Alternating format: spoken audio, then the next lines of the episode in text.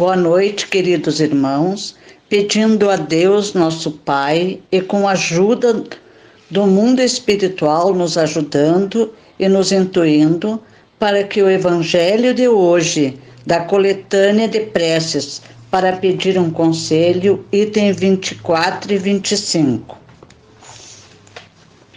Observação preliminares. Quando estamos indecisos em fazer ou não alguma coisa, devemos, antes de tudo, responder as seguintes perguntas: Aquilo que eu insisto em fazer pode causar prejuízo a outra pessoa?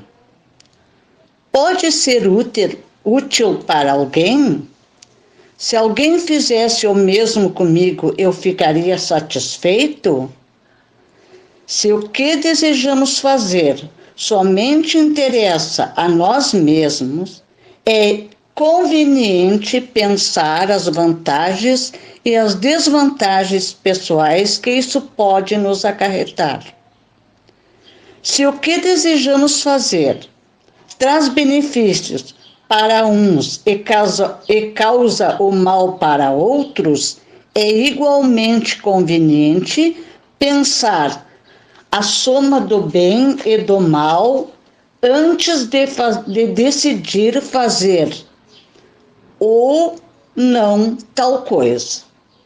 Mesmo que as melhores coisas é preciso levar em conta as circunstâncias do fato, pois uma coisa boa em si pode causar prejuízos em mãos inexperientes se não for conduzida com prudência e seriedade.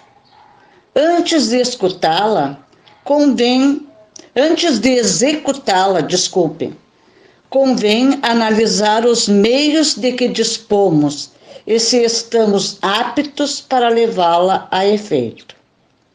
Em todos os casos, devemos pedir sempre assistência dos espíritos protetores lembrando sempre desta sábia advertência. Na dúvida, procure-se abster-se. Prece. Bons espíritos, me, bons espíritos que me protegem, em nome de Deus Todo-Poderoso, ajude-me a tomar a melhor decisão para que eu possa sair dessa incerteza em que me encontro. Conduzam meus pensamentos para o bem, desviando a influência daqueles que tentam me desencaminhar. Bem, meus irmãos, como vimos na nossa leitura do Evangelho de hoje, devemos sempre solicitar ajuda do mundo espiritual para tomarmos qualquer decisão para que possamos decidir de uma maneira sensata, que esta não venha a ser uma decisão que prejudique outras pessoas.